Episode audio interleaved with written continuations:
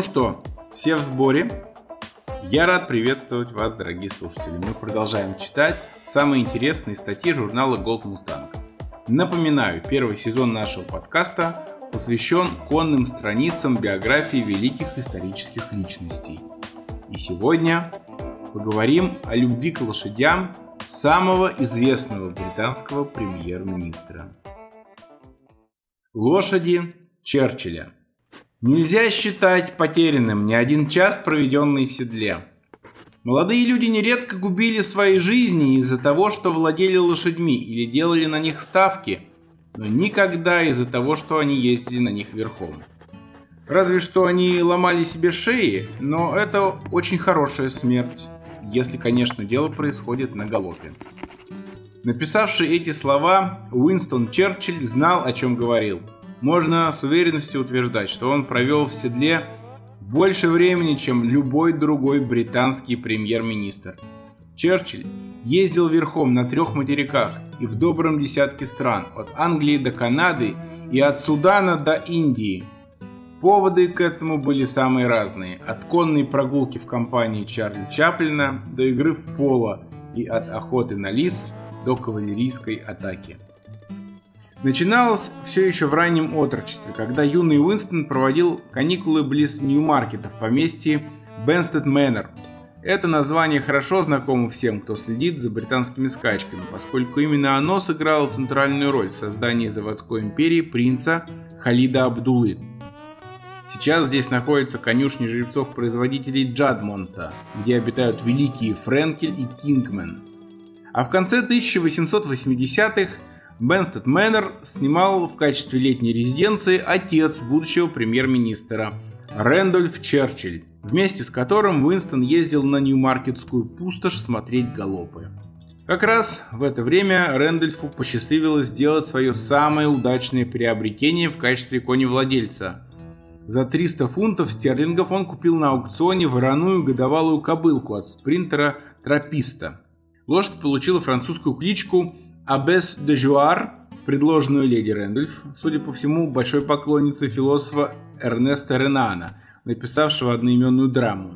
Для аристократического слуха кличка кобыл звучала очень красиво, но она слабо давалась английскому скаковому люду, особенно букмекерам, которые перекрестили Абес де Жуар в Абсцесс Дажар, а произносить это имя приходилось довольно часто, потому что его обладательница скакала в лучших компаниях и нередко добивалась успеха. К сожалению, через несколько лет Рэндольф Черчилль оказался вынужден расстаться с любимой лошадью. Резкое ухудшение здоровья потребовало дополнительных расходов, с которыми едва справлялся семейный бюджет. Но еще до того, как это произошло, от э, случки кобылы с Сент-Саймоном была получена дочь Феста, проданная в Германию. На новой родине наследницу Абес де Жуар ждала великая судьба. Она стала одной из ключевых маток в истории немецкого коннозаводства, даже несмотря на то, что от нее было получено всего 5 же ребят. В начале 40-х годов к фесте восходило уже почти 40 победителей классических скачек Германии, а ее сын Фервор от трижды венчанного Галтимора основал собственную линию, представителей которой особенно прославились в спорте.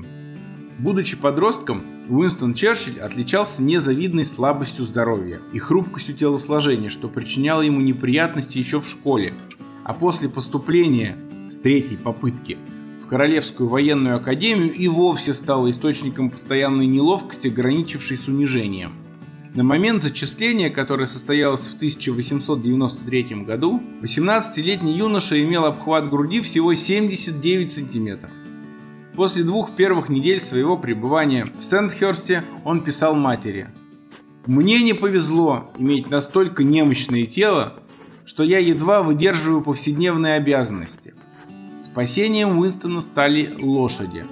Не будучи способен добиться успеха в других сферах физической деятельности, он стал целеустремленно заниматься верховой ездой и в конце обучения сдал экзамен вторым из 127 кадетов, результат намного превосходивший его достижения во всех остальных дисциплинах. В программу испытаний входила манежная езда без стремян и поводьев с руками за спиной, а под конец 10 лучших всадников соревновались между собой, преодолевая разнообразные препятствия в поле. Окончив курс обучения в Сент-Херсте, Черчилль был зачислен младшим лейтенантом в 4-й личный Ее Величество гусарский полк, расквартированный в Волдершоте, на крупнейшей армейской базе страны. Пользуясь любой возможностью ездить верхом, в 1895 году Уинстон принял участие в офицерском любительском степличезе на коне по кличке Тревелер – он занял только далекое третье место, но получил огромное удовольствие от скачки, написав своему 15-летнему брату Джеку. Это было очень увлекательно и, вне всякого сомнения, довольно-таки опасно. Матери Уинстон отчитаться в своих успехах не решился, зная, что она отнюдь не приветствует его участие в степлечезах, называя пристрастие к ним идиотским и даже фатальным.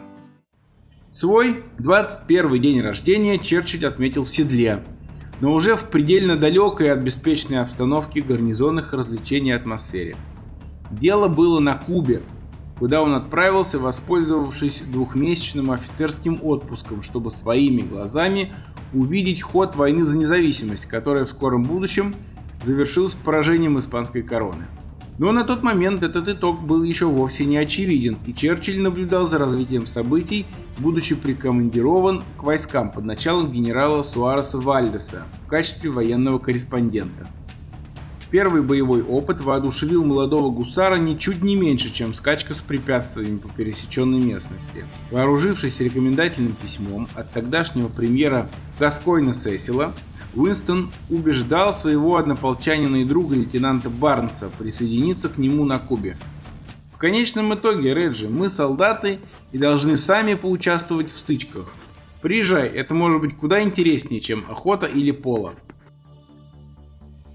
Настоящие боевые действия были у Черчилля еще впереди. Летом 1898 года, прослужив около полутора лет в Индии, он перевелся в 21-й Уланский полк, расквартированный в Судане.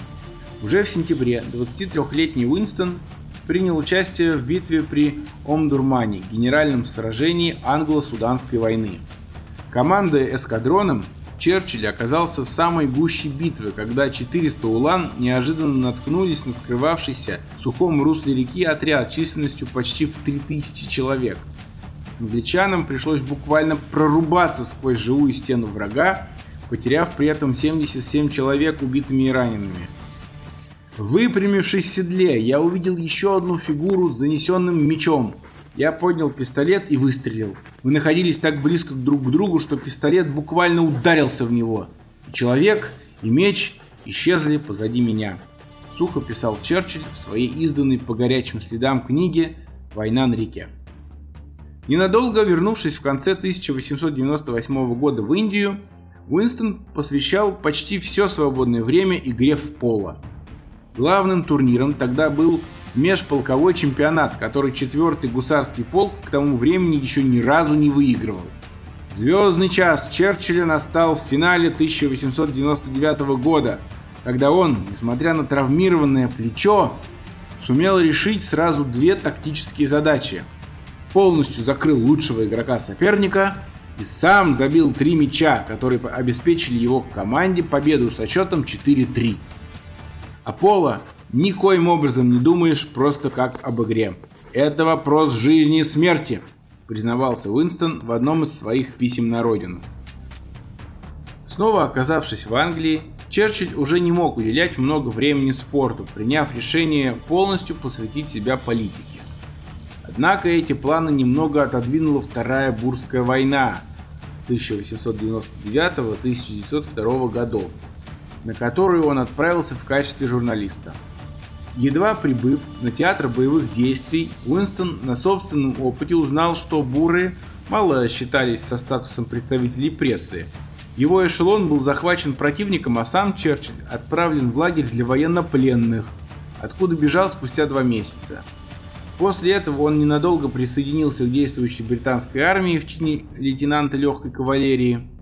Искусство верховой езды сослужило Черчиллю неоценимую службу, сохранив ему свободу, а может быть и жизнь, когда его отряд во время вылазки застали врасплох буры.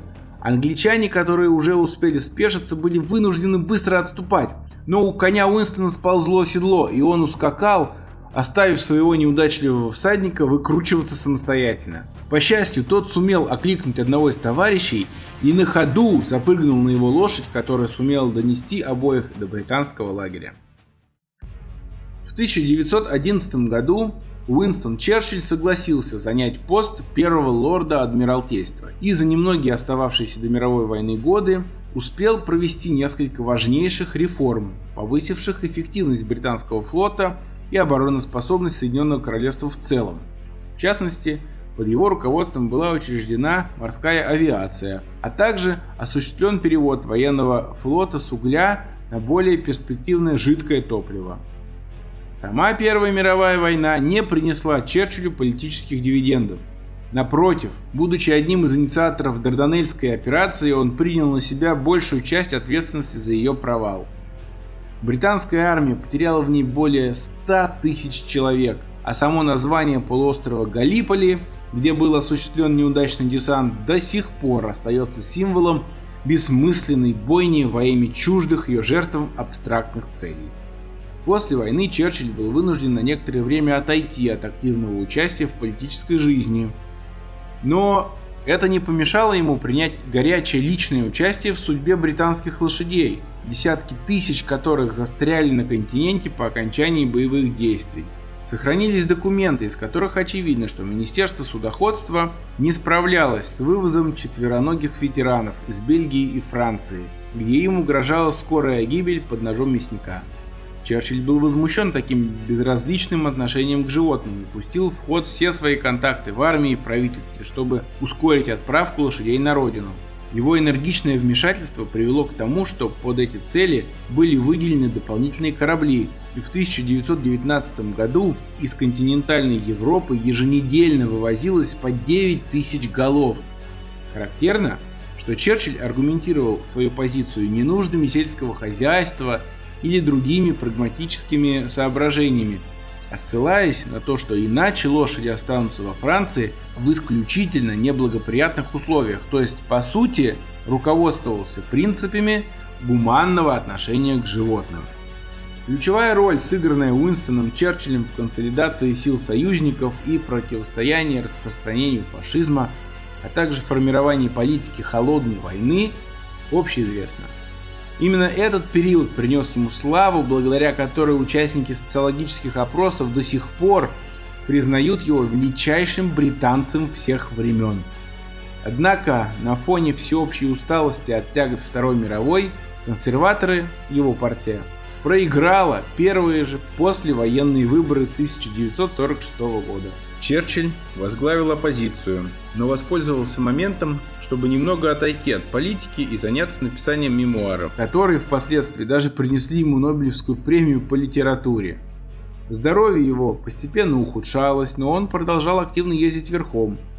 На свою последнюю конную охоту Черчилль отправился за три дня до 74-летия, которое отметил в 48-м. Казалось бы, прославленному политику остается только спокойно доживать свой век, посвящая освободившийся досуг воспоминаниям и пейзажным этюдам. Но он в очередной раз удивил своих близких со свойственной ему страстью, отдавшись новому увлечению. До того, как он купил эту лошадь, ума не приложу зачем, он едва ли когда-либо вообще бывал на ипподроме. Должна признаться, что вовсе не нахожу эту идею безумно забавной писала своим друзьям Клементина Черчилль, супруга Уинстона. Эта лошадь – серый чистокровный жеребец, колонист второй, которого привез из Франции эпсомский ветеран, майор Энтони Кэрри Фостер. Он поставил его в тренинг э, к Уолтеру Найтинголу, за несколько лет до этого выигравшему английское дерби для эксцентричной миллионерши Дороти Педжет.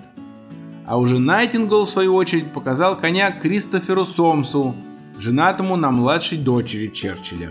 Предприимчивый Сомс решил, что скаковая лошадь обеспечит отличное новое развлечение как для самого тестя, так и для всей его семьи и уговорил Уинстона купить колониста второго. Судя по тому, как легко ему это удалось, сам Черчилль был отнюдь не против того, чтобы попробовать себя в роли коневладельца, хотя его энтузиазм разделяли далеко не все. Многие видели в этом несвоевременное возвращение к аристократическим привычкам юности, которые могли оттолкнуть от партии консерваторов потенциальных избирателей. Не скрывал своего скепсиса в частности секретарь Уинстона Джо Стюарди, которая признавалась одному из своих корреспондентов. «Я подумываю сделать ставку на его лошадь, но это не помешает мне предупредить его, что это приведет к потере голосов на выборах. Однако и подробная, да и куда более широкая публика с восторгом приняла новость о том, что на скачках появится лошадь Уинстона Черчилля. Когда в августе 49 -го года колонист II выиграл свой первый английский старт, зрители на ипподроме Солсбери приветствовали его успех дружными криками «Уинни впереди!». И вскоре лорд Дерби уже полушутя заметил Черчиллю, что на следующие парламентские выборы Тори должны идти под лозунгом «консерваторы и колонист». Популярности Черчилля и репутации его партии ничто не угрожало. Под впечатлением была и скаковая пресса, писавшая «Ни одна другая лошадь на памяти нынешнего поколения не добивалась стольких побед высокого уровня за один сезон». 8 первых мест в 11 скачках. Поистине вдохновенный результат. И кажется, что победным духом с колонистом поделился сам его неутомимый владелец. Сезон 50-го года действительно стал для серого жеребца триумфальным. Шесть из восьми его побед были одержаны подряд. И увенчал эту блистательную серию успех в престижном стайерском кубке жокей-клуба на ипподроме Нью-Маркета. В начале следующего сезона колонист 2 вышел на старт скачки, получившей имя его владельца Уинстон Черчилль Стейкс. Этот приз, состоявшийся в Херст-парке, собрал небольшую, но очень достойную компанию во главе с вороной кобылой самого короля Георга VI Эбаф Ворд. Она едва не взяла верх на финише, но права Сюзерена не распространяются на скаковую дорожку – и колонист второй отказался уступить, вновь показав себя несгибаемым и подробным бойцом. Летом 1951 года он занял второе место в Эскотском золотом кубке, проиграв французскому гастролеру Пану, но потом получил тяжелую травму, поранив ногу собственной оторвавшейся подковой. Завершение карьеры колониста второго совпало с победой партии Уинстона Черчилля на выборах, которая во второй и последний раз принесла ему пост премьер-министра. Однако он вовсе не утратил интереса к скачкам, а напротив, в 1955 году приобрел небольшой конный завод Нью-Чепел в Нью-Маркете. Именно там появились на свет две самые известные лошади, которые выступали в шоколадно-розовых цветах, унаследованных Уинстоном от отца. Для Хай-Хэта Лучшим стал сезон 61 года, когда он выиграл приз имени своего заводчика и побил великую Пти Этуаль в Кемптоне, а также занял четвертое место в Триумфальной арке. В том же году Черчилль продал его своему бывшему адъютанту Тиму Роджерсу, основателю ставшего впоследствии знаменитым завода Эйрли. Лучшим потомком Хайхета стал Хайлайн, давший кобылу Хайтерн. Она прославилась не только как мать эпсомского дербиста 1998 года Хайрайза, но и прежде всего как прабабка великого производителя современности Дубовиль. Виена, родившийся в том же самом 57 году, что и Хайхет, был получен от Ореола, лучшего скакуна и производителя королевского завода. Трехлеткой он выиграл один из пробных призов перед дерби и стал одним из фаворитов скачки в Эпсоне. Этим он доставил неожиданное неудобство своему владельцу, который планировал провести начало лета на юге Франции, но теперь не мог позволить себе пропустить главный приз сезона.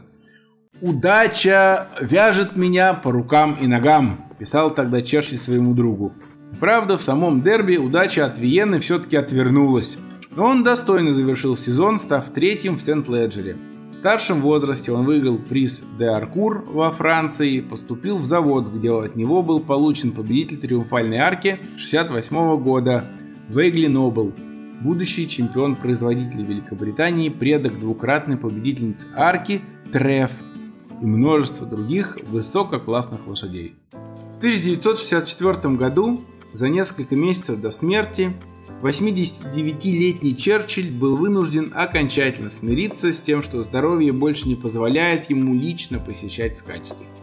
Он объявил о решении завершить свою скаковую деятельность в письме Найтинголу.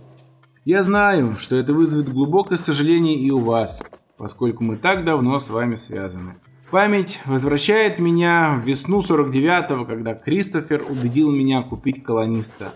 Он принес нам всем так много радости и стал предтечей многих последующих успехов. Немногим выпадает судьба начать скаковую карьеру в возрасте 75 лет и извлечь из нее столь много удовольствия. Автор статьи Юлия Гайдукова. Материал опубликован в журнале номер 1 2021 года. Кроме того, дорогие друзья, Текст статьи, а также раритетные исторические фотографии к ней вы можете найти на нашем сайте goldmustang.ru. С вами был редактор журнала Gold Mustang Егор Милентьев. До встречи в следующих выпусках.